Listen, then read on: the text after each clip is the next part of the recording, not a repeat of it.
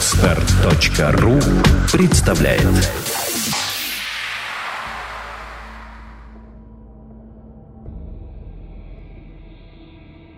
Две тысячи тридцать пятый Вагон шел мягко, время от времени выдавая колесами такой милый сердцу перестук. Мы ехали уже пятнадцатый час, но я никак не мог насытиться этим восхитительным звуком. В нем была давняя стабильность и гармония, ощущение неизбежности прибытия к пункту назначения, переживание успешности всех начинаний. Давным-давно я не переживал ничего подобного, и вот сижу, как ни в чем не бывало, за столиком в плацкартном вагоне и любуюсь на мелькающие за окном весенние пейзажи. Будто и не было тех двадцати с лишним лет, что отделяли меня от последней такой поездки. Тук-тук, тук-тук. Мы мчимся вперед.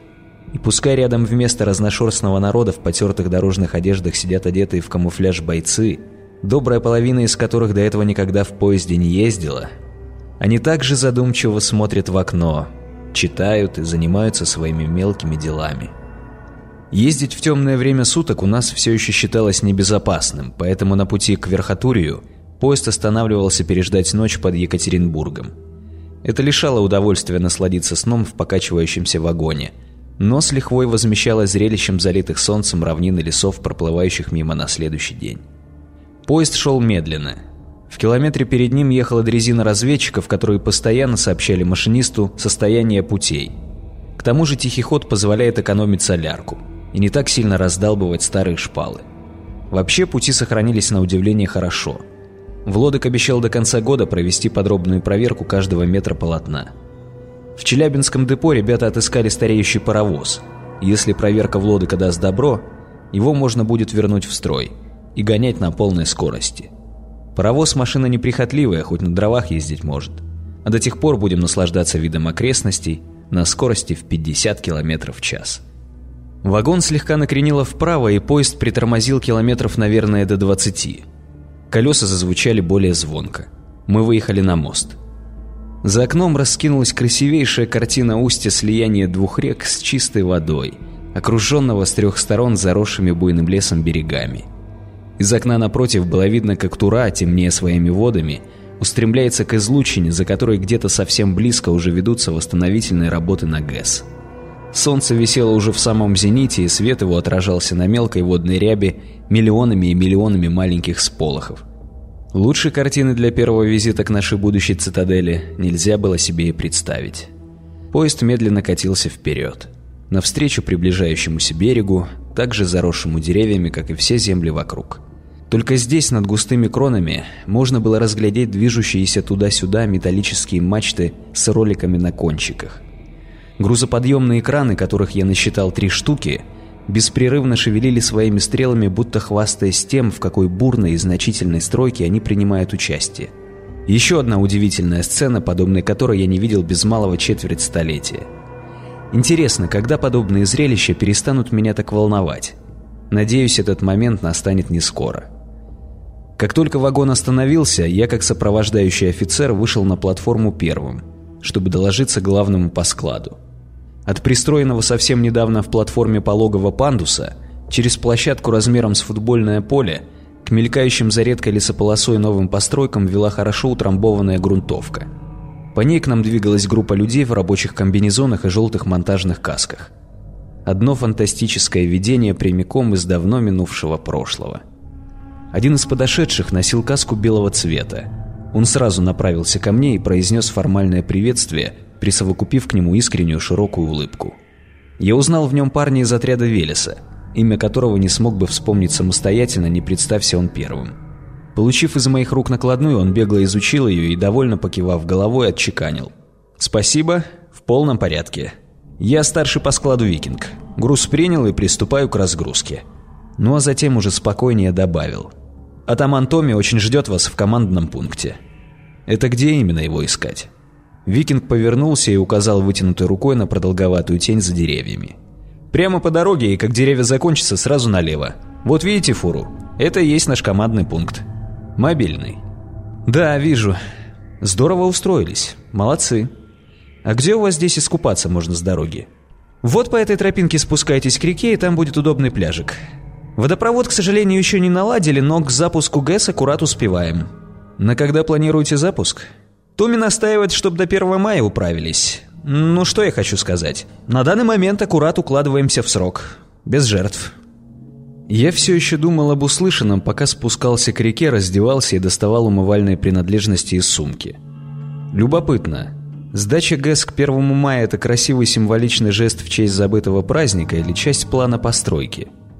Разумнее было бы не спешить с запуском такого важного объекта и посвятить все доступное время его отладке и проверке.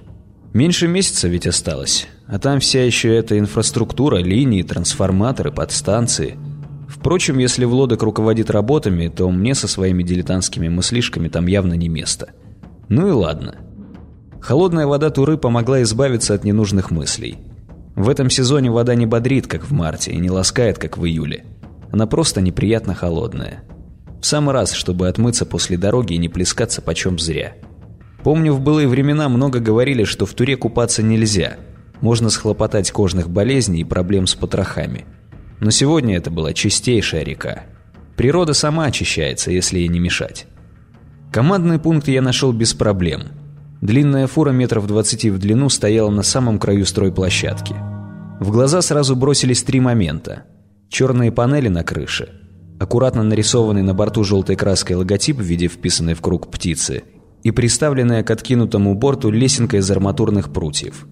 Сварочным аппаратом здесь воспользоваться никак не могли – Лесенку явно по случаю стащили из поселка. Заходить внутрь я не спешил. Дал себе две минуты полюбоваться зрелищем стройки. Раскинувшаяся перед глазами картина радовала, как может радовать ребенка свежераспечатанная коробка с конструктором. Не самое точное выражение, но запас удачных сравнений исчерпал еще в пути.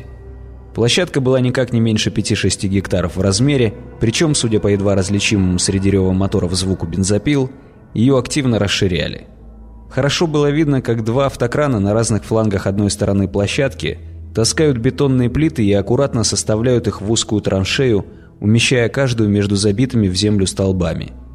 Возводимый вдоль береговой линии участок стены уходил вдаль, за деревья.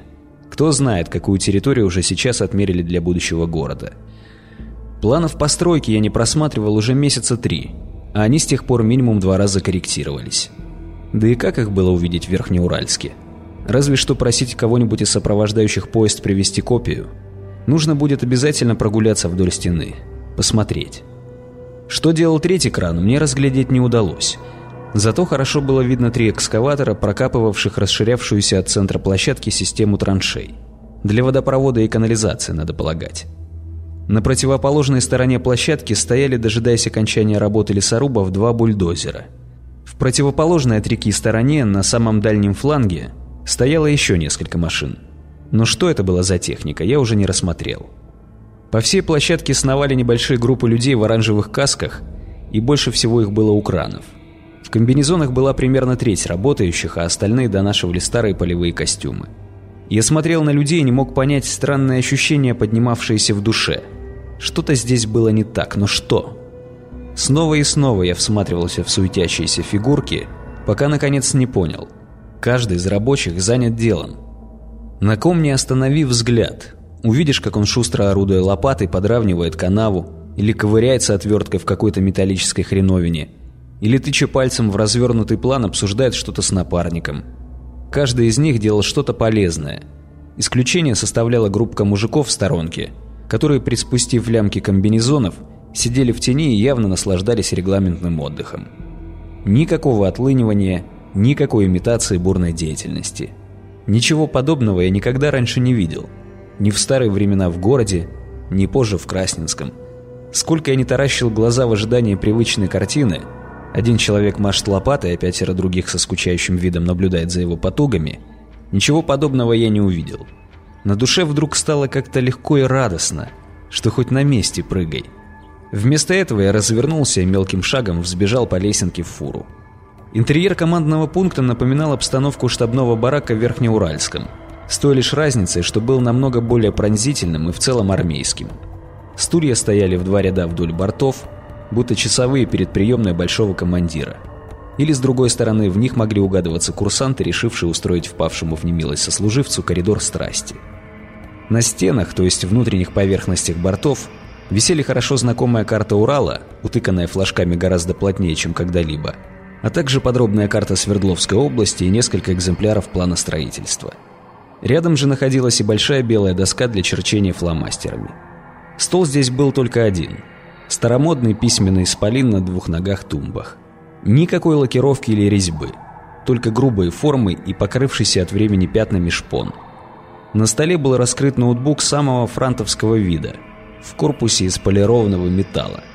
Рядом стояла стопка стареющих книг с нечитабельными названиями на корешках. За столом сидел мой друг, Томми. Медленно расплываясь в улыбке, он ждал, пока я прошел к столу, встал по стойке смирно и произнес. «Здравия желаю! Атаман Феликс прибыл с докладом о положении дел касательно учебной подготовки молодых бойцов, формирования женских отрядов, а также продвижения в изучении интерфейса захваченной прыжковой точки. Разрешите начать?» «Не разрешаю, иди сюда!» Томми поднялся и протянул мне ладонь. Пожав друг другу руки, мы коротко крепко обнялись и тут же осторонились, рассматривая друг друга. «Симпатичная гимнастерка у тебя, атаман. Кого-то ты мне в ней напоминаешь. Бороду отращивать не собрался?» «Спасибо за лесную шутку. Надо будет задуматься. Ну, когда ехал? С удовольствием? Почуял ветер перемен? Ох, да не то слово. До сих пор сам не свой. Знаешь, вот только сейчас начинаю верить в то, что у нас получится». Раньше я это знал, а теперь еще и верю. Тяжело пояснить разницу, это на уровне ощущений, что ли? Ну говори, говори, давай, не стесняйся восторга. Главное, еду я в поезде, смотрю на стройку с кранами и бульдозерами, со строителями самыми настоящими. И ну что тут скажешь? Фантастика, да и только. Кстати, откуда столько техники? Откуда горючее? Шуршит, работает, никаких следов экономии. О, брат, «Да ты ничего не знаешь». Томми вздернул подбородок и посмотрел из-под расслабленных век покровительственным взглядом всезнающего и всемогущего человека. Под Серовым взяли состав. 12 цистерн солярки. Чуть не два дня ковырялись с поездами, чтобы вытянуть его на нужный путь. Зато теперь мы на коне. 12? Это получается сколько литров? Почти полторы тысячи тонн, Феликс. В литры можешь сам пересчитать. Да-да, это очень много. Кстати, смешно глаза таращишь. Только перед женщинами так делать не надо, а? Слушай, так этого же хватит на чертову уйму времени. Да, количество изрядное. Но все же гораздо меньше, чем нам необходимо на все. Лет на пять должно хватить, если строительство будет идти намеченными темпами. Впрочем, я искренне надеюсь, что с появлением новых рабочих рук и по завершении инженерной подготовки ряда наших талантов – Дело пойдет быстрее, и нам придется пересматривать планы. Как бы нам не везло с захватом готового топлива и дальше, придется вскоре восстанавливать НПЗ. Тут в области есть один, совсем новый. Один год только поработать успел. Ну а где же вы храните все это топливо? А, понимаешь? Тут непростой момент, который мы, признаться, упустили при планировке. Пока нигде. Состав стоит прямо на путях, чуть севернее, под круглосуточной охраной, из-за этого нам необходим большой гарнизон. И мы, считай, потеряли железнодорожную ветку. Чтобы перецепить локомотив, приходится толкать состав черти куда на юг. Пока что вариант решения только один. Спешным образом достроить, не знаю, как это называется, запасной путь, что ли. По эту сторону заграждения, разумеется. Томми, но это же опасно. Считай в обнимку с бомбой спать. Первая же серьезная атака и... Да я понимаю. Но выбора у нас особого нет. Подземный резервуар строить? Извольте, в наши планы это сейчас никак не вписывается. Поиздержимся, знаете ли, на материалах и трудозатратах. А потом обязательно. Пока что обойдемся запасными путями и навесиком над ними. Да и такого противника, что артиллерию смог подогнать, я лично пока не встречал. Странная манерная речь Томми с каждым его словом занимала все больше и больше. Так что было сложнее следить за деталями самого разговора. Старомодные словечки и фразы необычных конструкций сплетались достаточно гладко, но я не мог не заметить этой небольшой перемены. Не прекращая разговора, я прогуливался вдоль стен, рассматривая обстановку и касаясь кончиками пальцев схемы карт и торчащих в них булавок, пока не подошел к столу вплотную. Взгляд мой уперся в затертые корешки книг. «Кстати, что сейчас читаешь? Уж не серебряный ли век? Больно уж слог у тебя необычный». Заметно, да? На лице Томми заиграло детское выражение, сочетавшее в себе смущение и торжество. «Наверное, Достоевский. Я сейчас очень плотно всю русскую литературу XIX века читаю. На каком именно авторе слог вывернул, даже не скажу сейчас. Да заметно не то слово. Прямо живой укор всем нечитающим. И хорошо, что укор. Учебники читать мы уже всех приучили, и во многом благодаря тебе, а вот художественные, увы. Человеку уж не только тело и мозги питать надо. Душа, знаете ли, тоже должна что-то впитывать извне. Ну и потом, положа руку на сердце, давайте вспомним, был ли в русской литературе другой, столь же плодотворный и ценный период, как XIX век. Понимаешь, это как будто все самые великие умы и сердца от литературы, которые были суждены проведением русской культуре, просто взяли и появились в одном столетии. Кто еще-то глубоко вдавался в суть человеческого внутреннего мира? Вся русская душа, вот она, очищена от шелухи и лежит перед тобой, трепещет. Давненько я не слышал таких разговоров. Меня от них коробило, ибо мысль об исключительности русской души, якобы требовавшей определенного подхода, почти всегда упиралась в рассуждение о нашей неполноценности. Кажется, я начал изображать безучастие, чтобы не поддерживать неприятную тему разговора.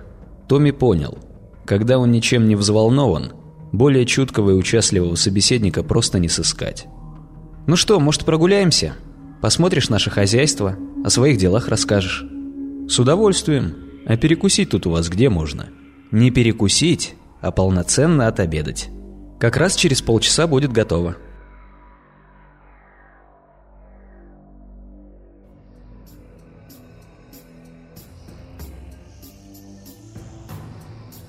Мы шли вдоль городской черты. О ней можно было говорить конкретно, потому что на каждом своем участке эта самая черта была обозначена совершенно точно. Иногда мы проходили мимо стремящихся к небесам законченных участков стены, Другой раз шли вдоль подготовленной к укладке плит узкой траншеи с вбитыми направляющими столбиками. Столбики при ближайшем рассмотрении оказались соединенными попарно крупными стальными швеллерами. Не лучшее конструкторское решение в общем, но просто блестящая находка в нашем положении.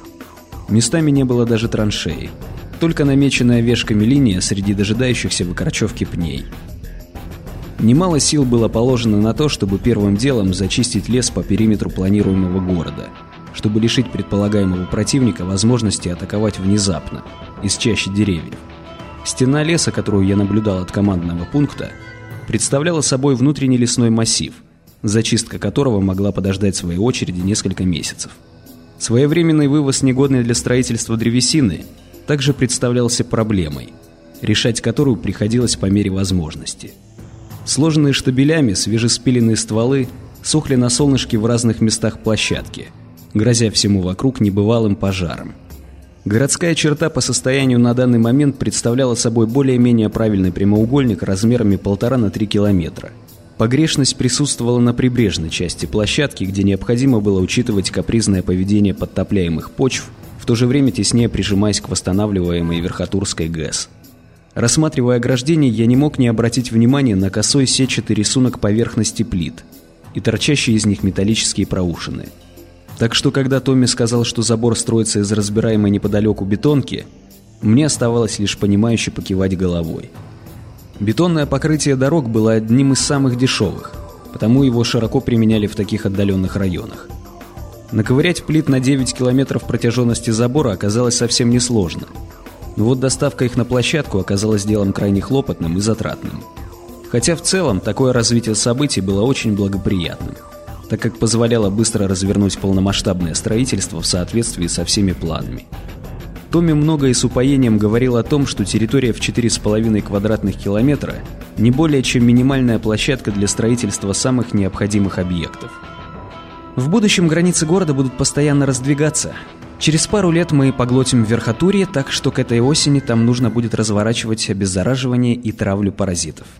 Городские экспедиции уже получили задание на захват всей нужной химии. Сначала мы думали, что Верхотурье, как и многие маленькие города без канализационной системы, пал жертвой эпидемий. Здесь действительно был обычный, средних размеров рассадник дряни, куда без ОЗК лучше не соваться. Но город вымер не от заразы и не из-за проблем с продовольствием – я сам ходил туда несколько раз и могу сказать, что люди погибли, во-первых, одномоментно, а во-вторых, быстро. В домах была еда и все, что нужно для жизни. а человеческие останки больше лежали на кроватях или на диванах. То есть они успели почувствовать себя плохо, и этот момент продлился совсем недолго, понимаешь? Очень много тел было в больничном коридоре. Да, я специально нашел больницу, и все догадки подтвердились.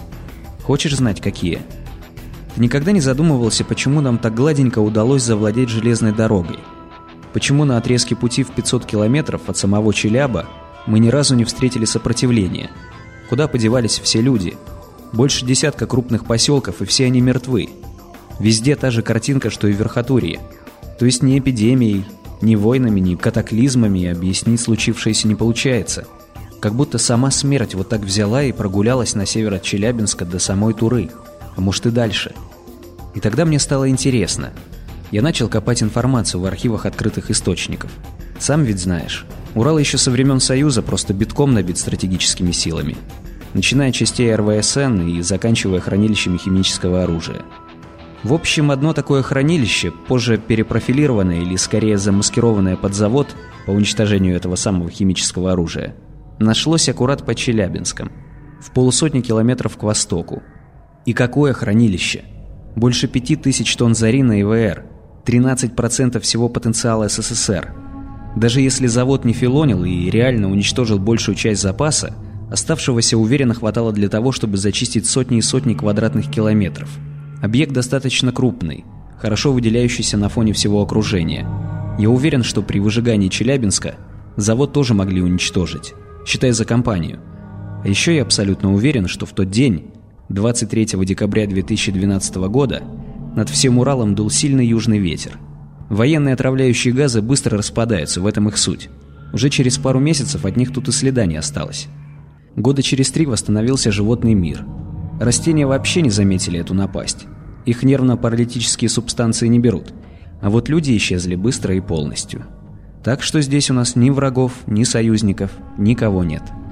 Остается лишь одно – колонизировать эти земли практически с нуля. Как снять людей с насиженных старых мест? Да как это всегда и делалось. Налоговое послабление, увеличение помощи, содействие при переезде, ну и близость к нашей твердыне, знаешь ли, дорогого стоит. Уверен, что вскоре от желающих отбоя не будет. Особенно, когда появится электричество. Обед оказался чудо как хорош для временного лагеря на краю стройплощадки. Крупный жареный судачок, пшеничная каша, рагу из весенних овощей и кофе из цикория. Рыба, единственный пока еще не привозной продукт, водилась здесь в изобилии и подавалась ко столу три раза в день. Как мне рассказали, перегородив сетью Актай в самом узком месте, где он впадает в Туру, можно было за ночь поймать столько рыбы, что ее хватало на несколько дней пропитания. Больше проблем было с тем, чтобы ее вытащить, почистить и приготовить. Немалая часть улова погибала, не дождавшись свидания с солдатской тарелкой. Посуда вообще была вся одинаковая, из одной партии. Легкие миски и кружки, штампованные из тонкого металлического листа, были очень неустойчивыми. Обжигали руки и начинали ржаветь в местах скола покрытия. Но при этом они чудесно составлялись в стопки, почти ничего не весили, и что мне особенно понравилось, создавали особую атмосферу единства. Когда командующий питается такими же нехитрыми блюдами из покрывшейся пятнышками ржавчины плошки, это сближает, создает правильный моральный климат. Так поступали едва ли не все великие военачальники, кто не спешил возвыситься за счет мелкого комфорта, но сосредотачивался на важных делах. Приятно становиться в один ряд с такими личностями, как Александр Македонский, Суворов, Наполеон, Фидель Кастро. Других имен сразу и не назову, но помню, что их очень и очень много. Впрочем, обедали мы в отдельной офицерской палатке. Да, именно так она и называлась. Хотя никакой табели о рангах еще не существовало. Но деление на рядовой состав офицеров и генералов уже наметилось вполне четко.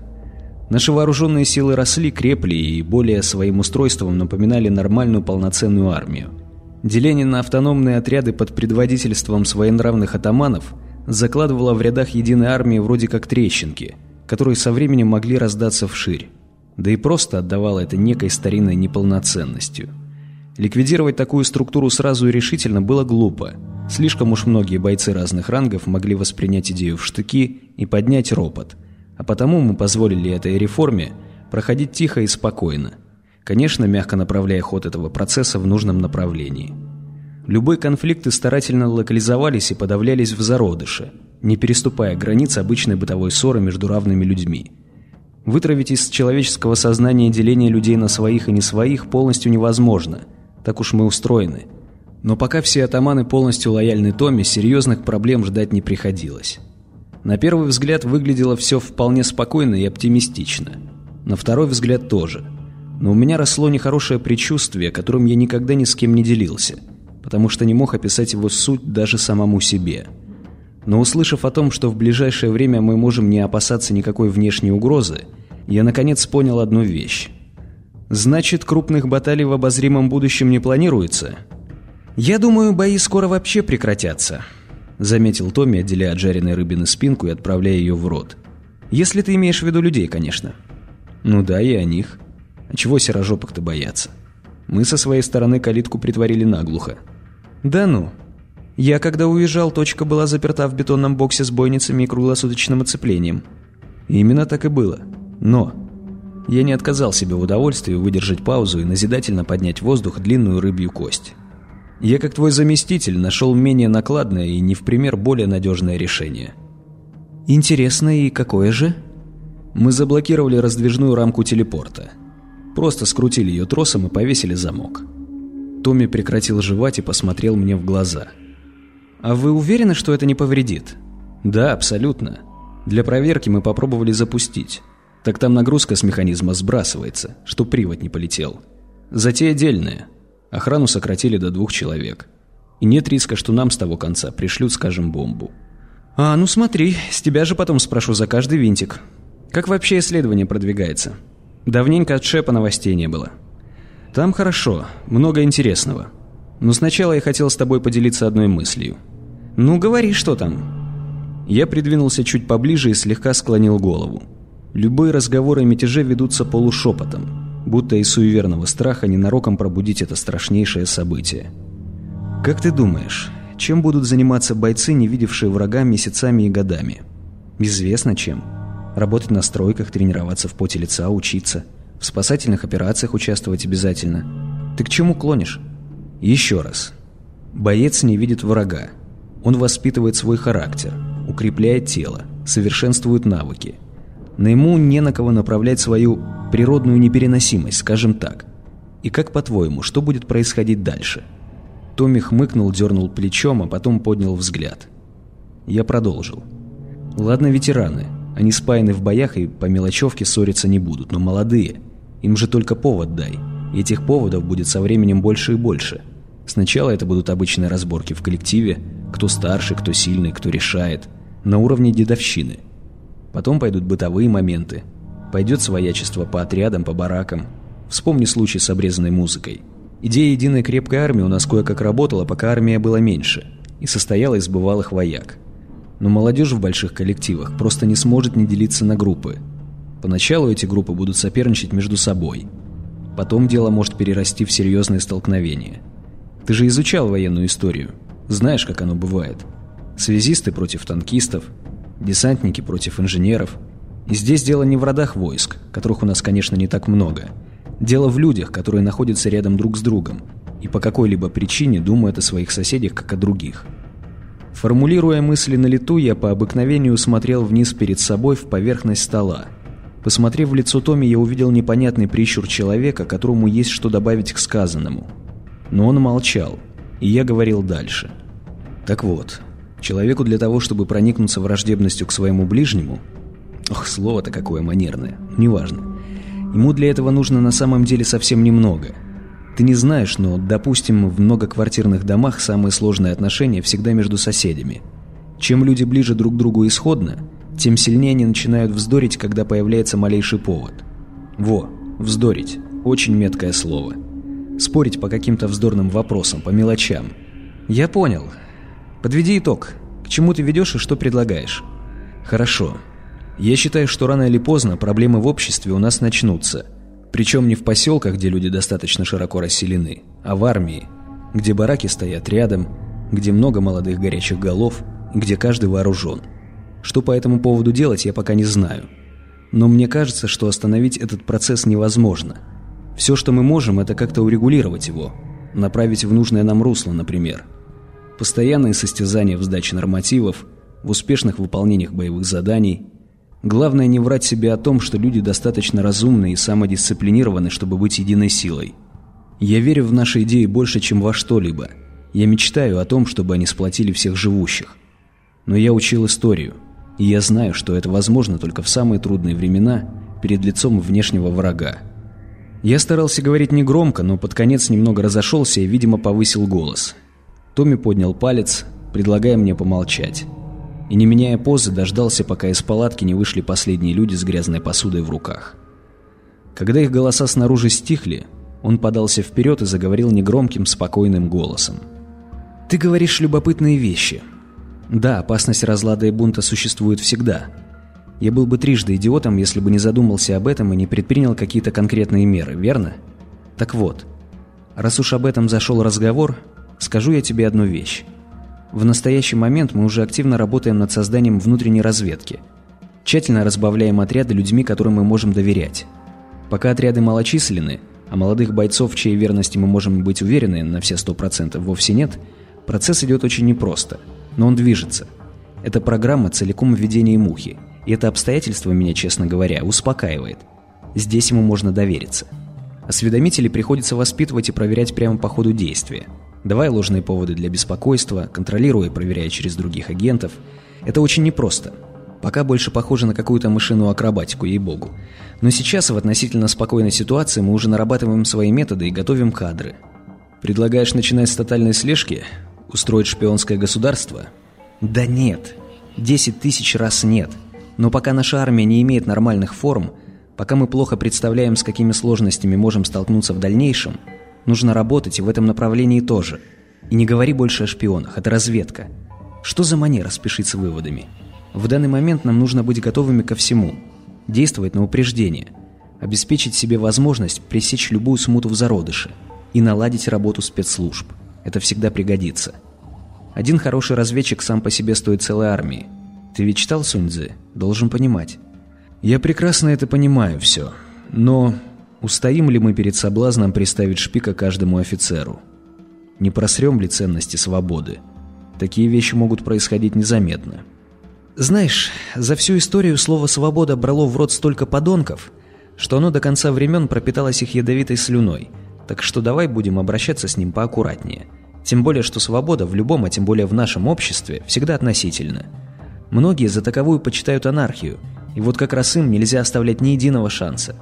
Но ты тоже говоришь «дело», и мы будем сочетать разумное управление с четким контролем.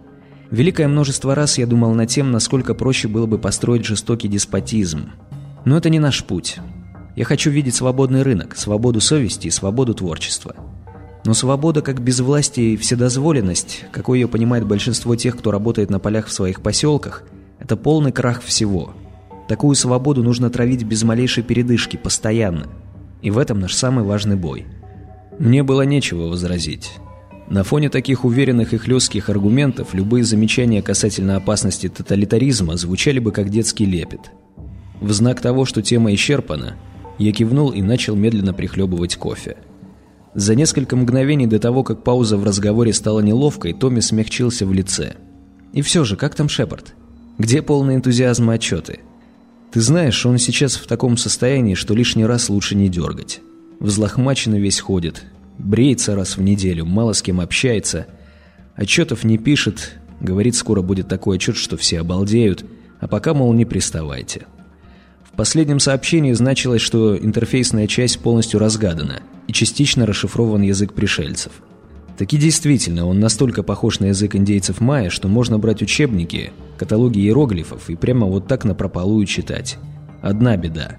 Майянский язык достаточно плохо известен, и все, что у нас есть, это правило писания и несколько сотен слов. К счастью, на данный момент нам достаточно и этого. Я изучил схему работы, могу сказать, что главная задача сейчас упирается в расшифровку системы координат, используемой пришельцами – и разработку способов их интерпретации в наши координаты, широту и долготу. Если они используют ту же 20-ричную систему счисления, что и Майя, то ждать нам осталось не так уж и долго. Отлично! Просто замечательно! Нужно перевозить точку сюда, и я хочу следить за всеми работами. Что планируется дальше, кстати? Ну, собственно, что я и сказал. Будет подобрана модель интерпретации, а там останется только ее правильно приложить к системам координат. Делать это придется понятно как. Ставить эксперименты, отправлять в неизведанные дали экспедиции, потом пытаться понять, где это они только что погуляли. Слушай, а может еще все-таки попытаться сунуть туда видеокамеру на длинной ручке? Ну, как я хотел еще, когда пацаном был, да не успел. Мы уже пробовали однажды. Ничего не получилось. Точнее, мы не смогли увидеть то, что находилось по ту сторону портала. Но зато кое-что поняли о принципах работы самой точки. Камера не записала вообще ничего. После кадров с приближающимся порталом сразу следовали кадры, отсняты уже возвращаемой камерой. Пять секунд пребывания там будто не существовали вовсе. Ха. И о чем это нам говорит? И как быть с тем, что я все-таки запомнил во время единственного своего прыжка? Говорит это о том, что телепортация происходит через какое-то хитрое пространство или измерение, которое характеризуется как раз отсутствием пространства как такового, а заодно и времени. Объяснение, конечно, не к черту, но это все, что мы можем сказать на данный момент. Твои же воспоминания о некотором пребывании там были, судя по всему, просто растянувшимся впечатлением от входа и выхода. Хотя, опять-таки, точно сказать не берусь. Нужны эксперименты. Много экспериментов. Томми подпер подбородок рукой и с мечтательной улыбкой устремил взгляд куда-то на откинутый вход палатки. В блиставший полднем весенний день.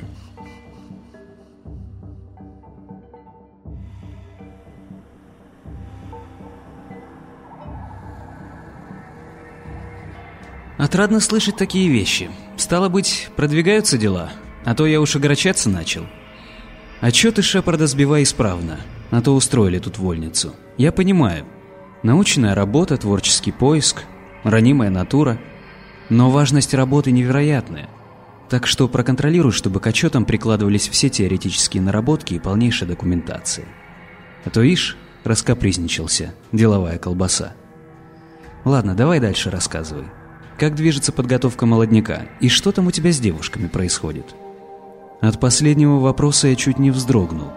Вовремя понял, что меня спрашивают о подготовке женских отрядов – а не о тонкостях личной жизни, ситуация в которой была стабильной, компромиссной и безрадостной, как тысяча сухпайков в голодный год. В районе Верхнеуральска женщин было не так много, как в поселках, и в основном это были жены или подруги наших бойцов. Некоторое время я регулярно катался к старым знакомицам в Красненское. Потом одну из них, Светку, уговорил переехать в лагерь. Остальные не согласились. Дом, который она там оставила, был не в пример лучше того, в который мы въехали вместе – Сознательно пошла на жертву, чтобы мужик всегда был рядом. Стараюсь не думать о том, что это может быть любовь. Напоминаю себе, что мужиков нынче мало, и в любом случае Цветке очень повезло, как бы я к ней не относился. Да и как можно относиться к подруге, если каждый день общаешься с той, от которой дыхание сбивается и мозги клинит? Хреново. Становишься мелочным, раздражительным, требовательным, а потом и бесчувственным, чтобы нервы как-то беречь. Нельзя сказать, что с Мирой у меня не было никаких шансов с самого начала. И от этого на душе делается только гаже. Когда мы только начинали разрабатывать систему организации женских отрядов, она очень трогательно, с терпеливой доброжелательностью указывала на важные моменты, которые я упускал. Объясняла, для чего нужно изменять некоторые нормы дисциплины и почему командирами обязательно должны быть мужчины – Настаивала на том, что курсантки не должны иметь права на личную жизнь, пока дисциплина не окрепла. Вносила дополнительные пункты в накладные снабжения учебных лагерей. Словом, позволяла мне быть ведущим направления, при этом вкалывая ничуть не меньше, но на позиции ассистента. Все эти долгие вечера, которые мы проводили вместе, склонившись над схемой или сидя плечом к плечу у компьютера, я будто даже через одежду чувствовал, как ее локон щекочет мое плечо. Я млел, я цепенел и обмирал, наслаждаясь этим ощущением, подобного которому не чувствовал, наверное, с самой юности. У меня было много женщин, в том числе и любимых. Но чувство, которое пробудил во мне этот рыжевласый ангел, было несравненно более сильным и полноценным. Настолько мощным, что я просто не знал, как с ним управляться. И в итоге поступил наихудшим образом. Я слишком долго собирался с духом, неизвестно почему полагая, что результат предрешен. Ну, в самом деле, такой неожиданный поворот, соединивший нас в работе судьбы, такое буйство чувств, разве может быть иное развитие ситуации? Затем я слишком прямо и грубо действовал, когда решился объясниться. Нет, конечно, не в смысле применения силы. Просто вывернул на неподготовленного человека все свои чувства сразу. Не углядел, что она к этому времени уже успела изрядно остыть. И в конце концов, я не осознал своих ошибок вовремя. Не изменил поведение, продолжая упрямо ломиться в закрывающиеся плотнее двери души этой девушки. Что может быть отвратительнее, чем сидеющий мужик, натворивший самых что ни на есть детских ошибок? Наше общение превратилось в неприятную необходимость для нее и сущую муку для меня. Стоит ли говорить, что разработка программы была завершена в рекордные сроки? Причем настолько качественно, что ни одного повода встретиться и согласовать дополнительные моменты не возникло. С женскими отрядами сложилось не в пример проще и благополучнее, чем с одной девушкой-офицером. Все еще давя впечатление от неприятных воспоминаний, я отчеканил официальным тоном – Могу с уверенностью сказать, что эксперимент удался. Учебная программа показала хорошие результаты, можно ее развивать и внедрять. От мужской программы принципиально не отличается. Уделяется большее внимание предварительной проверке курсанток, учебные планы немного скорректированы и есть свои нюансы в снабжении тренировочного лагеря. Главной реальной проблемой программы в будущем станет разработка планов по объединению женских отрядов с мужскими – Нужно учесть и грамотно отработать целый ряд вопросов, как психологического, так и бытового характера. И процесс этот будет не быстрым. Прежде всего, мужчины и женщины должны привыкнуть к мысли о том, что в боевом строю они на равных. Еще сложнее будет как-то обуздать естественное природное влечение, которое может создать проблемы с дисциплиной, внимательностью и надлежащим выполнением воинского долга в целом. Пройдет очень много времени, может быть годы, пока мы опытным путем найдем нужное нам решение. Это обязательно случится, но быстрых результатов ждать не следует. Я считаю, что разумнее всего будет оформлять солдатские пары через комиссариаты по-прежнему. Томми внимательно слушал, изредка кивая. Несколько раз он вовремя прятал улыбку, но к концу моего доклада успокоился и тихо ответил. «Хорошо. Вижу, в проблематике межполовых отношений ты становишься экспертом. Если честно, я думал, что это произойдет несколько иначе. Ну ладно, идем сходим на станцию, похвастаюсь тебе нашими успехами. Представляешь, там на складе были совсем новые машины, еще фабричные упаковки. Нам только и осталось, что установить их. Вся возня с инфраструктурой. Меня разбудил телефонный звонок недавно установленного аппарата. К празднику нового 2037 года в городе запустили АТС, так что теперь на каждого генерала приходилось по одной телефонной линии. Остальные бойцы пока довольствовались одним аппаратом на барак, но к празднованию дня основания города, 4 августа, планировалось обеспечить личными телефонами и всех офицеров. Томми вообще очень любил всякие регулярные праздники, круглые даты и прочие годовщины. Каждое значимое событие у нас либо приурочивалось к какому-нибудь празднеству, либо само по себе создавало еще один красный день календаря. Пару раз на заседаниях эта тема поднималась, и тогда наш куратор произносил небольшую проникновенную речь о том, как важно ощущать ход новой истории, отмечая главнейшие события в бытовой традиции. Правда, никаких выходных и отгулов в честь знаменательных дат не полагалось. Эти дни отмечались только поздравлениями. Также по праздникам было принято раздавать поощрения и награды отличившимся на боевых и трудовых фронтах. Внеочередное собрание боевых генералов посреди ночи. Проскрипев трубку сонным голосом, что буду через 10 минут, я оделся, наскоро умылся и вышел из дома. Вяло шевелившиеся мысли быстро набрали разгон и начали наперебой предлагать самые пессимистичные варианты случившегося. Вторжение противника, саботаж на объекте, восстание поселения, мятеж в армии, убийство офицера, предательство генерала, тревожные новости от Шепарда. Остальное могло подождать, как минимум до утра. На улице было тихо и пустынно, Попадавшиеся по дороге часовые привычно выпрямляли спины и отдавали честь. В ночное время им позволялось стоять по стойке вольно. Никаких тревожных сирен, никакой суеты. Город спал спокойно. Уже отрада. В приземистом двухэтажном штабном здании свет горел только в коридоре на верхнем этаже, в зале собраний. Взлетев по лестнице, я пригладил волосы и вошел в зал. За большим овальным столом под массивной люстрой уже сидело пять человек, все заспанные и молчаливые. Симон сразу подскочил со своего места у дальней стены возле проектора и подошел ко мне. «Здравия желаю. У нас важное донесение от разведки. Сейчас дождемся остальных и начинаем». «А что вообще случилось? В общих чертах?» «Да сам не знаю. Полчаса назад разбудили, приказали всех срочно собрать». «А кто разбудил-то?» Томми, с ним еще Муха и какой-то солдатик из взвода 2М4. 2М4? Это по старой системе какой? Группа Монгола. Четвертый отряд. Экспедиционный корпус. Обойдя стол, обменявшись со всеми рукопожатиями и недоуменными гримасами, я сел в свое кресло справа от места нашего командора. Звание у Томми было такое же, как и у остальных заседающих в штабе, то есть генерал. А кличка «Командор» приклеилась к нему недавно и неожиданно крепко, с подачи кого-то из офицеров. Иначе его в третьем лице уже не называли. Томми никогда не стремился выделить свое положение номинально. Даже наоборот. Подчеркивал равенство всех генералов, хотя по факту и обладал всей полнотой власти.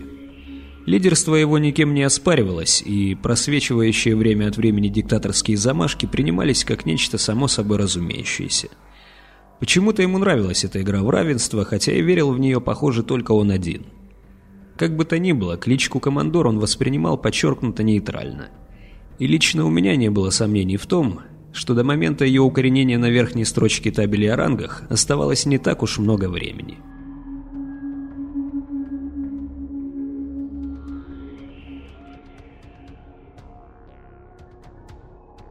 Когда все собравшиеся полным составом допивали уже по второй чашке чая, дверь кабинета наконец отворилась, и в зал вошли Муха, Томми и молодой чернявый парень, удивительно не запоминающийся внешности с нашивками рядового. Увидев такое количество высших чинов, он устремил взгляд в пол и позволил Мухе увлечь себя к одиноко стоящему креслу возле проекционного экрана. Томми коротко поприветствовал собравшихся, плюхнулся в свое кресло, затем откашлялся и произнес официальным тоном – Любезные судари, в нашей армии сложилась неожиданная ситуация, требующая глубокого осмысления ее истоков и решительных мер пресечения. Я говорю о мятеже. Благодаря усилиям рядового Гаврана, являющегося по совместительству агентом нашей внутренней разведки, мы смогли вовремя узнать о вызревающем заговоре. Предлагаю сейчас заслушать его доклад, после чего мы все вместе разберемся в происходящем и примем взвешенное мудрое решение – Прошу». После слова «мятеж» Томми не сделал никакой паузы, и пробежавшее по генеральским лицам выражение крайнего смятения моментально уступило место сосредоточенному прищуру. Услышав приглашение к докладу, Гавран мелко кивнул, поднял неожиданно спокойный взгляд своих черных глаз и заговорил. «Гавран, агент первого выпуска школы разведки. В четвертый отряд меня внедрили во время последнего переформирования шесть с половиной месяцев назад – с заданием отслеживать настроение в коллективе, фиксировать возможное появление альтернативной иерархии среди военнослужащих и вести наблюдение за бойцами, попадающими в категории подозрительных и неблагонадежных личностей. Начиная с самых первых отчетов, я обращал внимание на рядового ацтека, как на физически очень сильного человека с крутым характером и склонностью командовать другими. Учебный лагерь он закончил в 17-летнем возрасте, с идеальным личным делом, никак свою индивидуальность не проявив – Высочайшие показатели по всем физкультурным нормативам, теория и матчасть хорошо, стрелковая подготовка удовлетворительна. В составе отряда он первые дни держался особняком, а затем уверенно начал преобладать над окружающими в психологическом плане. Влезал в конфликты, разнимая спорщиков, позже сам задирался служивцев. Давил авторитетом, угрозами физической расправы, постепенно выдвинулся вперед как неформальный лидер и необходимость давить отпала. Все и так слушались. С командиром отряда и генералом группы держался абсолютно спокойно и невыразительно. В отсутствии командования опять превращался в неформального лидера. В других отрядах группы были свои лидеры, но Ацтека они почитали за старшего. Параллельно с укреплением авторитета Ацтека накаляла ситуация в отношениях с расквартированными по соседству отрядами других войск, большей частью гарнизонными – Началось все с того, что у гарнизонных пропал компьютер, и по их жалобе наш офицер не вполне правомочно устроил досмотр личных вещей. Ацтек с несколькими наиболее приближенными бойцами пошли на разборки. И там произошел какой-то конфликт. О его сути они не распространялись. Но с тех пор соседи были обозначены нашими верными и прямыми врагами. Теперь взаимное воровство и диверсии происходили постоянно, и офицерам по понятным причинам никто не доносил – Рукоприкладства избегали всеми силами, хотя планы строили постоянно. Гарнизонные ацтека с его сворой откровенно побаивались, но не верили, что он осмелится нарушить устав. Однако в конце концов это случилось. Возникла перебранка, соседи перегнули палку с провокациями, и дело обернулось серьезной дракой с двумя сломанными носами, Одним переломом руки, отбитыми почками и помятыми ребрами. На разбирательстве все гарнизонные указали на ацтека как зачинщика драки, и посторонние свидетели их слова подтвердили. Все участники потасовки со стороны экспедиторов получили гауптвахту и наряды. Ацтека лишили поощрений за спортивные достижения и вычеркнули из всех списков на повышение в звании, что он принял особенно близко к сердцу. После этого случая группа участвовавших в драке стала еще плотнее, даже по отношению к другим, абсолютно преданным ацтеку бойцам. Это никого не настораживало и не удивляло, в том числе и офицера Мороза, что теперь можно смело засчитать ему в проступок. Мы как раз были в долгой экспедиции дальше Серова, никакого другого общения, кроме как со своими, не было. Мне кажется, это во многом ускорило развитие событий. Штрафники всякий раз, как появлялась возможность, уединялись и много говорили. Мне не удавалось подобраться поближе, чтобы выяснить, о чем именно.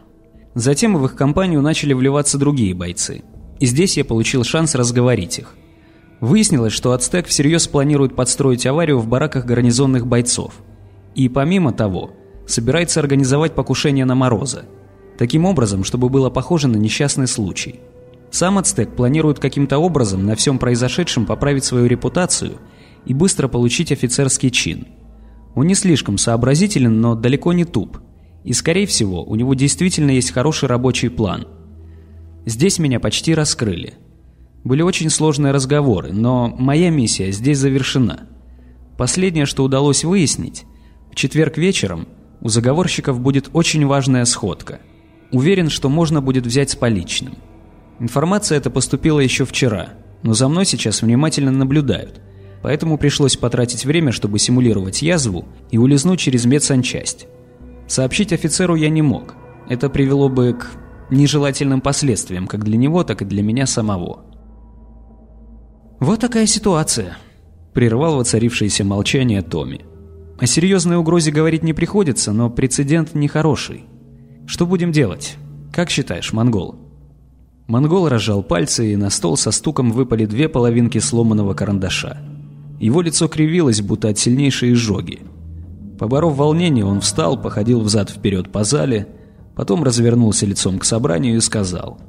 «Ну а какие тут могут быть варианты? Я своей вины в этом бараке не отрицаю, хотя мы все понимаем, что эта каша могла завариться в любом корпусе. Мое мнение как генерала такое, что нужно брать их, а затем казнить. Публично». В уставе у нас это четко прописано. «Поддерживаю», — поспешил вставить Йорш. «Кого именно казнить? Весь отряд или только зачинщиков? А что делать с остальными?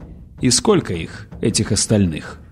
Все взгляды устремились к Палычу, вывалившему сразу столько вопросов. Опершись на трость, он тоже встал, но выходить к центру зала не стал. Продолжил с места. «Вы понимаете, каким последствиям это может привести?» Устраивая массовые репрессии, мы, во-первых, открыто признаем, что в нашей армии могут случаться серьезные мятежи, а во-вторых, показываем, что серьезно боимся их. И в-третьих, даем будущим смутьянам идола, погибшего борца против системы, ацтека. Бред? Для всех нас, собравшихся сегодня за этим столом, безусловно – но для рядовых бойцов, многие из которых еще прошлым летом за коровой кизяки убирали, это может стать красивой романтической идеей. Сами же были молодыми, вспомните, сколько дурного энтузиазма вызывали всякие разговоры о сопротивлении, о бунте как таковом. Я готов спорить, что половина из вас превратилась в свое время в атаманов, очень вовремя сбросив с насиженного места своего поселкового князька – и сделали вы это вместе со своими сторонниками, которых сперва было тоже совсем немного. Сейчас кучка беспредельщиков не может представлять для нас опасности, но она может подать пример другим горячим головам, в которые пока еще слишком часто ударяет подростковая моча. Уничтожим один очаг, но сколько их может появиться в дальнейшем? Пацаны поймут, что под них копает разведка, и оттого станут более осторожными. Чтобы опережать их, нам придется все больше и больше сил тратить на внутреннюю безопасность. Но кто знает, как долго мы сможем заниматься этим. Нам нужно бороться с самим явлением бунта. Предвидеть и отсекать все его метастазы, понимаете? Нельзя принимать вот эту дурную игру. Нужно перевернуть стол и швырнуть карты в морду сдающим. Я закончил. «Дело, говоришь, Палыч?» — заметил Томми. Его глаза снова начали сужаться в сверкающие хитростью щелочки. На корню проблему решать надо. Любезные судари, вы согласны? Собрание одобрительно загудело. Монгол нахмурился, и взгляд его заметался по лицам присутствующих. Палыч по своему обыкновению смотрел прямо в стол и поглаживал бороду, которая стала уже совсем белой, с отдельными прядями мышиного цвета. Туми схватил чью-то чашку, опрокинул в себя остатки жидкости и громко хлопнул ею о блюдце. «Ну что ж, отлично. В кои-то веки по первому же замечанию у нас образуется полное единодушие взглядов. Я так понимаю, что вас уже распирает от замечательных идей. Давайте, кто первый оккупирует наше внимание?»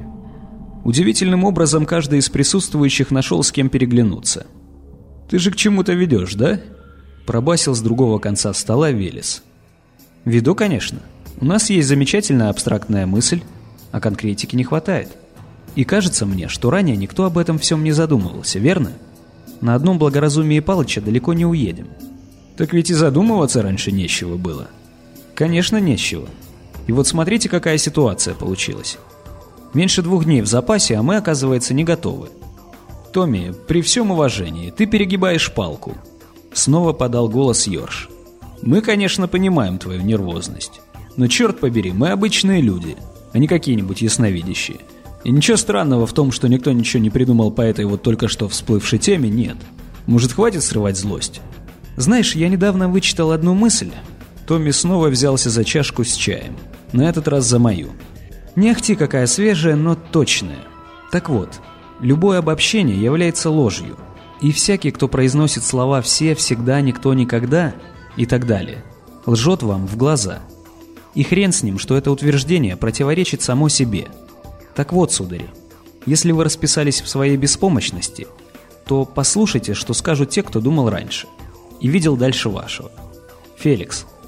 Я поднялся со своего места, испытывая жуткое неудобство – со стороны Томми было очень грубо вот так противопоставить меня всему коллективу. Он явно распалился. Быстрее и неожиданнее, чем раньше. Ну да, ночь, стресс. Надо будет потом с ним об этом поговорить. Ни с кем другим командор свои психологические сложности не обсуждает. Наш разговор почти двухлетней давности не остался всего лишь пустыми словами. Мы достаточно часто возвращались к этой теме, говорили долго и с увлечением. На фоне достаточно спокойной ситуации в армии это стало чем-то вроде нашего хобби. Со всей серьезностью прорабатывать сценарий предотвращения катастроф, которые могут никогда не произойти. Мы не относились к этому чересчур серьезно и, вероятно, от того мыслили более раскованно и смело.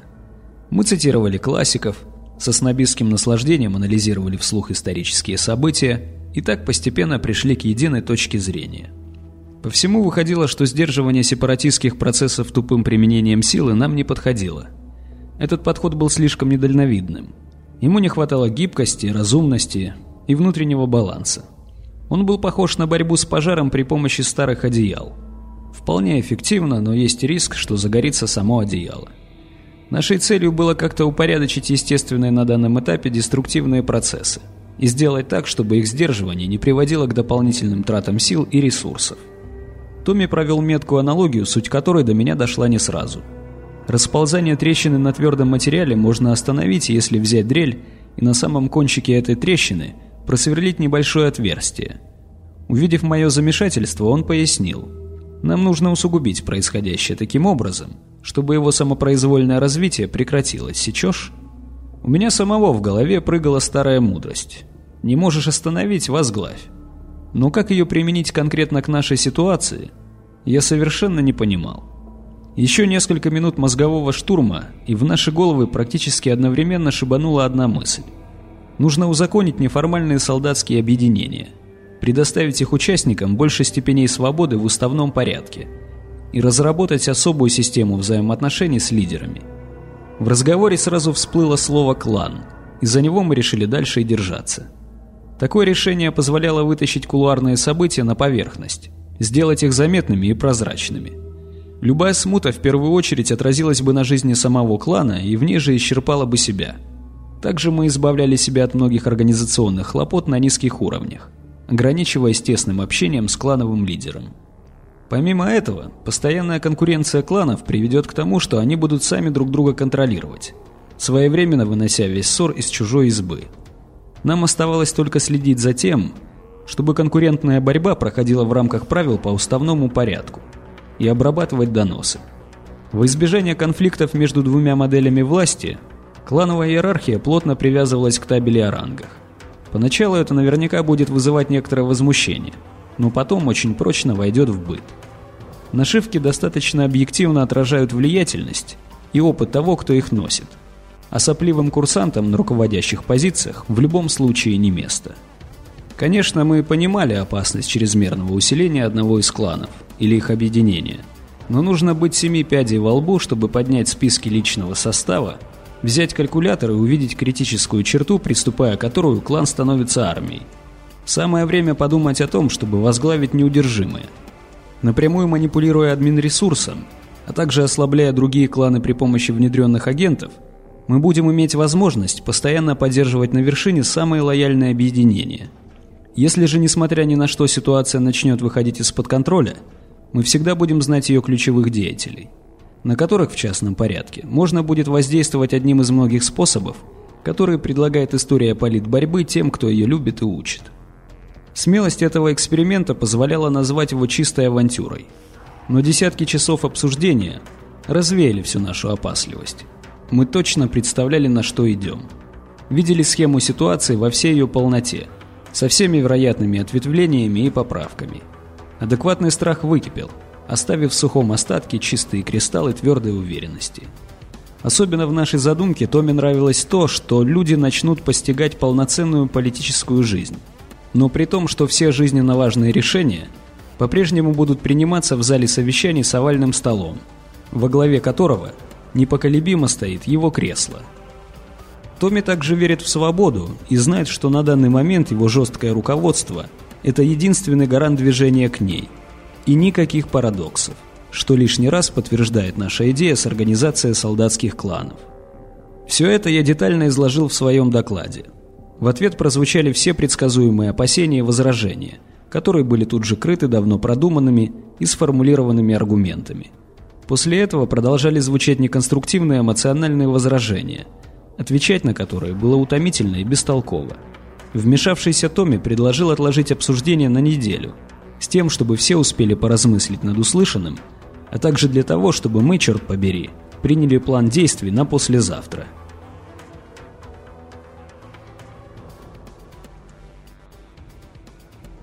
В колонках раздался мягкий щелчок, и на экране появилось изображение удаляющейся ладони. Затем стало видно ее хозяина – улыбающегося бойца в городском камуфляже и легком шлеме черного цвета. «Ну что, фурычит?» «Да вроде да, тут лампочки нету». «Работает нормально, можете начинать», – произнес я в микрофон. «Есть, генерал». Изображение болтануло вверх-вниз. Боец, несший на своем плече камеру, машинально кивнул. В кадре замелькали собирающиеся в тесную группу солдаты. Командир еще раз повторил в краткой форме брифинг операции. «Противник в количестве от 24 до 30 человек сосредоточился в центре спортивной площадки пятого сектора. Наша задача – разделиться на четыре группы по количеству подходов к площадке, взять ее в оцепление, по сигналу сойтись и произвести арест. Уйти не должен никто. В случае сопротивления аресту, по моему сигналу используем слезоточивый газ в гранатах и аэрозолях. Каждый из вас вооружен дробовиком с травматическим боеприпасом. Им вы можете пользоваться без сигнала на свое усмотрение. Прицельная стрельба в голову запрещена. При контакте с часовыми использовать тазеры. Быстро раздав ряд мелких указаний, командир дал сигнал к началу операции. Изображение начало подрагивать в такт мелких шагов. Всего в операции принимало участие 25 бойцов, четверо из которых несли на своих шлемах камеры. Благодаря этому Сидящие в зале генералы могли наблюдать ход операции на большом экране, куда Симон выборочно выводил изображения с разных камер. Канал связи был выведен в эфир, так что мы могли слышать все команды и разговоры. Тактического смысла в этом не было, мы скорее обкатывали новую технологию. Камера шла вторым номером, сразу за командиром. Две стены одноэтажных бараков образовывали хорошо просматриваемый коридор. Группа «Альфа» продвигалась вперед по пустынному проходу. Часы показывали 20.14. Традиционные ежедневные полтора часа свободного времени для рядового состава уже начались. Для упрощения операции офицеры всех бараков пятого сектора, кроме интересующего нас барака 2М4, заняли своих подопечных внеочередными учениями, так что улицы были свободны от посторонних. Впереди засияли фонари спортплощадки. До выхода к ней оставалось около 50 метров. Уже можно было разглядеть стоящих в центре площадки плотной группой заговорщиков. Все было обставлено так, будто они собрались поиграть в баскетбол и выясняют игровые моменты. Освещение улиц было намного слабее, так что собравшиеся не должны были заметить штурмовиков вплоть до самого последнего момента. Прозвучала команда надеть респираторы и приготовить гранаты. В полной тишине защелкали пряжки ремешков. И тут я вздрогнул от громкого свиста. Изображение чуть смазалось от резкого движения камеры вверх, в кадре появился человеческий силуэт, стремительно убегавший по крыше. Эфир тут же взорвался сообщениями. «Альфа-контакт, мы упустили его. Гамма-контакт. Бета-контакт. Дельта, часовой обезврежен. Бета, движение прямо по курсу». Масса людей на площадке пришла в движение. Заговорщики начали метаться, но после нескольких команд, выкрикнутых зычным твердым голосом, разделились на две группы, устремившиеся к выходам с площадки. Гранаты к бою. Готовность к огневому контакту. Впереди замелькали тени. Выскочившие в проход заговорщики застыли на месте, увидев штурмовую команду, и попытались развернуться и убежать в противоположном направлении. Но столкнулись с напиравшими товарищами. Получилась куча мала. Несколько человек упало. Как раз в этот момент вперед полетели гранаты, оставляя за собой в воздухе едва заметные ленты белесого дыма. Толкотня впереди стала более ожесточенной.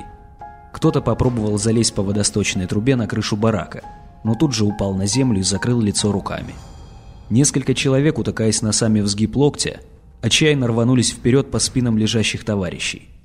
Двое из них тут же потеряли ориентацию. Начали врезаться в стены и падать. Тех же, кто успел подбежать, штурмовики встретили ружейным огнем. Несколько мгновений – и впереди была лишь куча едва шевелящихся, захлебывающихся кашлем тел. Кто-то громко стонал. Экран мигнул несколько раз, и мы увидели похожие картины, полученные с других камер. Проход, блокированный группой «Дельта», был чист. Пытающиеся прорваться заговорщики по случайности побежали в других направлениях. В свете зажигаемых подствольных фонарей было видно подрагивавшее на земле тело часового – из плеча которого торчали два металлических цилиндра с тонкими проводками. «Дельта, у нас чисто!» «Вас понял. Альфа, бета, гамма, приступить к аресту. Дельта, зачистить площадку. Выполняю». В нижней части кадра появился ствол вскинутого к плечу дробовика. Не меняя порядка, группа быстро двинулась вперед в мутное газовое облако у выхода на площадке. Там, за сеточным заграждением, ползали на четвереньках в попытках отыскать выход те, кому повезло вдохнуть совсем немного газа. Лидер группы, услышав что-то, поднял руку в жесте остановиться и осторожно заглянул за угол. Метнувшаяся вперед огромная тень отшвырнула его прочь. Так что лидер потерял равновесие и в попытке не упасть, силой ударился о стену.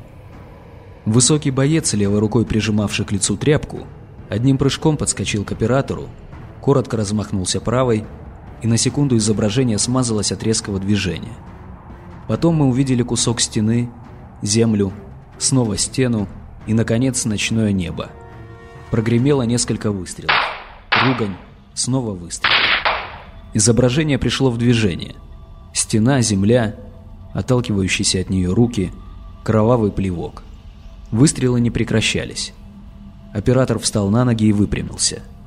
Мы увидели конвульсивно извивающееся на земле тело, по которому практически в упор стреляли из дробовиков сразу несколько бойцов. Выстрелы прекратились только после того, как лежащий свернулся калачиком, выставил вперед руку и взвизгнул что-то вроде «не надо». Его перевернули на живот, упаковали в наручники, отчитались в эфир. Все команды сообщили о совершенных арестах и успешной зачистке территории. Командир операции, находившийся в группе «Альфа», доложил о том, что единственный бежавший через крыши заговорщик – был задержан в четвертом секторе часовыми. Время 20.21. Операция завершена успешно. Решение своей судьбы заговорщики в своей совершенно неуютной общей камере, под которую был переоборудован недостроенный гараж, дожидались недолго. Ровно одного заседания хватило на то, чтобы поразмыслившие на досуге о сложившейся ситуации генералы сообща приняли разумное решение. Врать горожанам о сути происшествия нам не пришлось. Несколько дней, прошедших до вынесения вердикта, официальная точка зрения заявляла о том, что в одном из бараков возникла хулиганская группа, члены которой готовили ряд преступлений, направленных против спокойствия города. Скрывать имена заговорщиков не было никакого смысла – поэтому они первейшим делом были преданы огласке. Попытку поднятия мятежа решили инкриминировать только зачинщику – Ацтеку. Остальные участники, после допросов, показавших их полную несамостоятельность в революционных делах, были объявлены рядовыми хулиганами. В качестве меры пресечения было решено разослать их по отдельным гарнизонам, командующие которых были предупреждены о непростом прошлом пополнения. Это было великодушно, что обязательно оценят остальные бойцы. При этом отрицать существование заговора мы не собирались. Объявляя 30 человек хулиганами и одного мятежником, мы ясно давали понять всем и вся. Формально мятеж действительно был. Однако фактически он являлся лишь хулиганской выходкой, и не более. Ацтек должен быть казнен в строгом соответствии с уставом.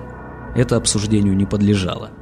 Но то, что именно должно было с ним случиться, мы обсуждали достаточно долго – Поймавший правильное направление мысли Палыч тогда сказал, «Для нас гораздо важнее не казнить его как человека, но уничтожить как лидера и как символ. Его имя должно вызывать воспоминания только о том, как своевольный и гордый человечек совершил самую большую ошибку в своей жизни. Его поступок должен быть достоин исключительно жалости и отвращения. Память об этом человеке должна остаться наихудшая. Эти слова были действительно верны – но от них веяло просто дьявольской бесчеловечностью, будто перед нами стоит задача уничтожить саму человеческую душу ацтека. Я снова и снова всматривался в лица окружающих, но не видел в них ничего похожего на это ощущение. Они лишь кивали головами, и мне не оставалось ничего иного, кроме как присоединиться к ним. В конце концов, Палыч, как всегда, говорил дело.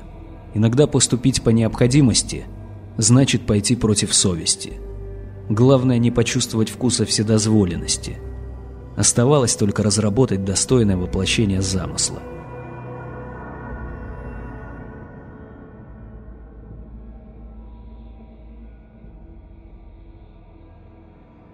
Казнь решили провести на площадке, приготовленной для возведения нового складского бокса, за восьмым сектором у самой стены.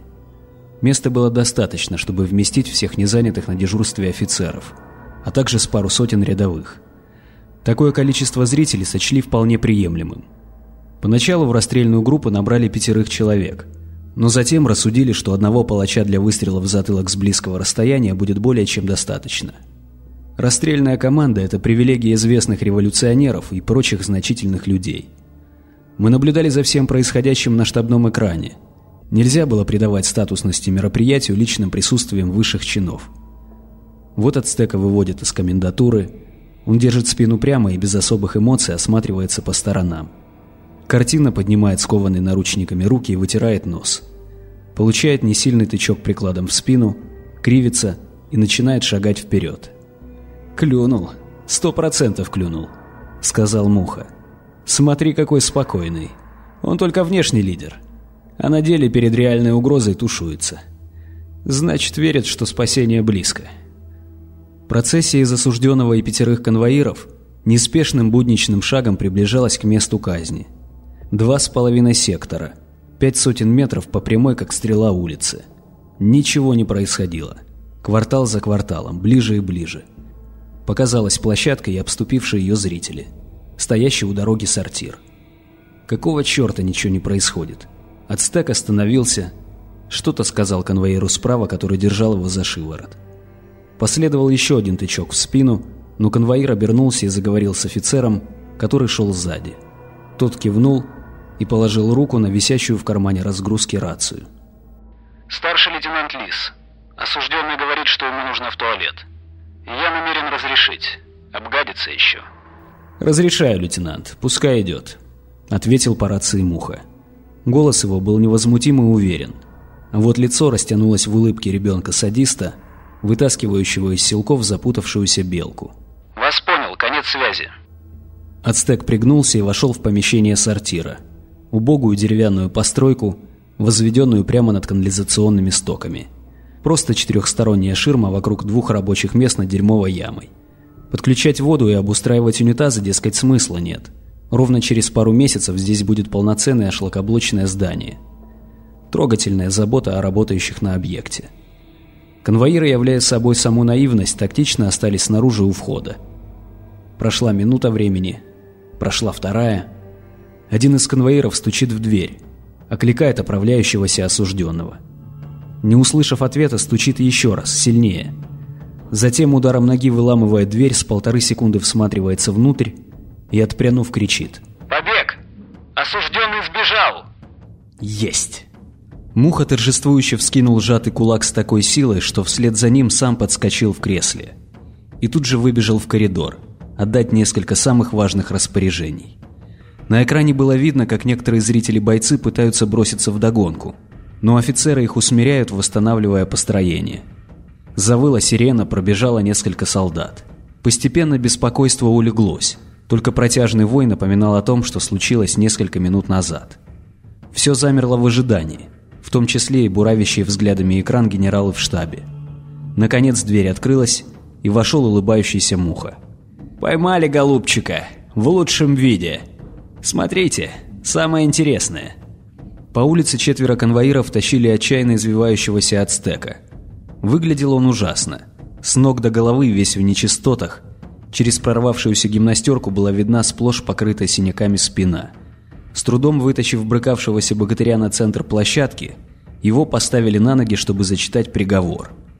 Трудно представить, что мог чувствовать человек в его положении. Ацтек уперся подбородком в грудь, избегая встречаться взглядом с кем-либо, и затих. В воцарившейся тишине каждое слово приговора было замечательно слышно без всякого мегафона. Когда очередь дошла до объявления подписавших приговор лиц, Ацтек, не поднимая головы, резко подался вперед встряхнул руками, и они легко выскочили из схватки удерживавших конвоиров. «Как по маслу», — подумалось мне, и от этой мысли чуть не стошнило. Осужденному удалось пробежать около десятка метров.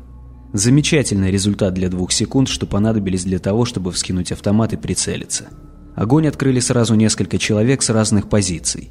Ацтек вскинул руки, запутался в собственных ногах и повалился на землю. Я лишь мельком взглянул на картинку, переданную с камеры подбежавшего к телу бойца. В протоколе зафиксируют «застрелен при попытке к бегству». А я запомню лежащего в луже крови и дерьма совсем еще молодого парня, из которого наверняка еще можно было слепить сознательного и честного воина. Но тут ничего не попишешь. Великому делу, которым мы все занимаемся, нужны как орденоносные герои, так и враги, униженные и втоптанные в грязь. Алягер ком алягер. После давнего разговора с Томми насчет исследования прыжковой точки, я нахлобучивал Шепарда нещадно и регулярно. Его глубоко оскорбляло происходящее, он мог подолгу и красноречиво и убедительно рассказывать о том, что жесткая отчетность и контроль мешают научной работе, что работа в таких условиях просто не может продвигаться продуктивно. Однако при этом всячески отвергал помощь лаборантов, выдавая им только самые рутинные задания – не подпуская никого к святая святых своего исследования. Во многом из-за этого мне приходилось выжимать из него подробнейшие недельные отчеты с пояснительными записками, сопроводительной документацией и схемами. Затем все полученные данные передавались лаборантам, которые вникали в новую информацию, даже случалось находили в этих выкладках серьезные ошибки. Это могли быть выверенные формулы пересчета систем счисления с одним неверным коэффициентом, пропущенная таблица или что-то подобное – Мелочь, превращавшая многостраничный отчет в бесполезную графоманию. Указания на такие ошибки всегда вызывали у него одну и ту же реакцию. Шеп хмурился, поджимал губы, кивал и говорил, что впредь будет работать аккуратнее. Иногда даже благодарил за помощь. В таких случаях сетовать на помехи в работе было бы просто глупо.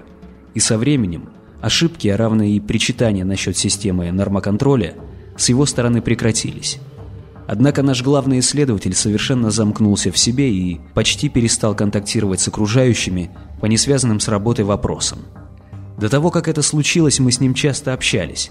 Шепард охотно шел на разговор, часто сводя его к языку майя и вообще всех их культуре, в которой он разбирался теперь, пожалуй, лучше, чем любой другой из всех ныне живущих. Впрочем, говорил он больше сам собой, не обращая особого внимания на то, что собеседник уже явно путается и кивает скорее из вежливости, чем в знак согласия. Его речь изобиловала именами богов и всякими названиями, в произношении больше напоминавшими птичий клёкот, запомнить которые не было никакой возможности. Шеп рассказывал о том, что наши инопланетные интервенты именуют себя странниками. Именно так он расшифровал отсутствующий в майянских каталогах сложный иероглиф, образованный из знаков человека движения.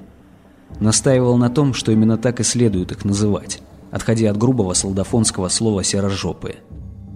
Много седовал на то, что многие знаки, опираясь лишь на скудные данные письменности Майя, расшифровать пока невозможно – и надеялся, что ученым следующих поколений это все-таки удастся.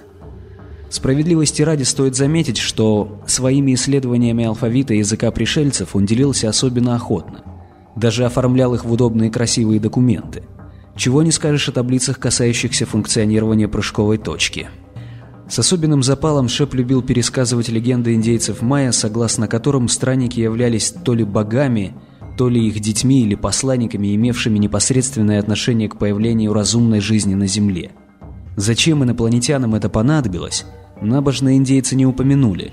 Зато подробно и в красках расписали несколько холокостов, устраиваемых человечеству с завидной регулярностью. Дескать, не оправдали надежды администрации, повинны смерти. Это выглядело смешным и притянутым за уши, но тот факт, что истребление 23 декабря 2012 года идеально укладывалось в зашифрованный в майянском календаре график посещения Земли странниками, заставлял крепко задуматься. Шепард с неумелым энтузиазмом обрушивал на меня новые и новые сведения в пользу своей точки зрения. Он открыто уже заявлял о том, что люди своим неразумным поведением, очевидно, сами подписали себе смертный приговор – что человечество упустило важнейший шанс на достижение чего-то настолько значительного, что альтернативой могла стать лишь хладнокровная расправа над миллиардами живых, мыслящих существ. Спрашивать о том, чем же наши собратья провинились перед небесными прокураторами, было бесполезно. В ответ Шепард пускался в долгие рассуждения о падении нравов, о неправильном отношении к жизни и миру вокруг, о хищнической растрате ресурсов планеты. Говорил от души – но слишком уж неуверенно. Выдернутые откуда-то изящные мысли соединялись в общую речь его собственными неказистыми умозаключениями аналогичного содержания. Вместе это создавало ощущение человека, попавшего в полную зависимость от сторонних убеждений. Обычно так выглядят люди, которые чересчур доверяют некоему авторитету, ловят каждое его слово и с радостью меняют свои собственные мысли на только что услышанные. Чтобы человек сам себя так загнал, это я видел впервые – вот уже полтора месяца, как по всем отчетам, вырисовывалась следующая картина. Интерфейс полностью изучен, система интерпретации координат почти завершена, осталось лишь доделать самую малость. Лаборанты в один голос твердили, что запускать точку можно хоть прямо сейчас. Не хватает только некоторых простейших расчетов, которые Шепард сделал еще давным-давно. Мы сначала на такое положение вещей не реагировали, давая исследователю время подтянуть все упущения. Однако в итоге мое терпение лопнуло, и с одобрения штаба я назначил предварительные испытания на ближайшую субботу. На врученный приказ Шепард смотрел как на фотографию мамы, которую отвинтили с надгробия и похабно разрисовали. Я было настроился выслушивать забавные отговорки, но он только кивнул и тихо ответил. «Так точно». В ночь с четверга на пятницу он вошел в мавзолей, укрепленное здание, внутри которого располагался бокс со стенами метровой толщины, хранивший в себе прыжковую точку – при себе он имел объемный рюкзак с оборудованием, как было пояснено караульному. Поверхностный досмотр выявил кучу осциллографов, мультиметров и прочих измерительных приборов, некоторые из которых были в нескольких экземплярах. Тщательным досмотром пренебрегли. Как я узнал позже, Шепард завел себе мерзкую привычку поднимать шум и скандалить каждый раз, как его вещи раскручивались чуть ли не до винтиков, чем и отбил у караульных желание выполнять свой долг в полной мере. Пока он находился внутри, караульный наблюдал за его действиями через бойницу. Он смотрел, как приборы закреплялись в разных местах точки, соединялись между собой, подключались к одному маленькому приборчику. И внезапно понял, что увиденное совершенно не напоминает обычные ритуалы с измерительной аппаратурой. Зато очень похоже на минирование объекта. Караульный окликнул Шепарда, приказав ему остановиться. В ответ на что ученый начал пререкаться – и запускать точку, утверждая, что ему нужно произвести последние замеры перед демонстрацией. Тогда караульный взял его на прицел и приказал прекратить работу, убрав руки от аппаратуры. Шепард медленно повиновался, пока рамки точки расходились, растягивая вширь врата. А затем сделал шаг и исчез навсегда. Проверка выявила в корпусах от измерительных приборов более 20 килограмм тротила. Скачать другие выпуски подкаста вы можете на podster.ru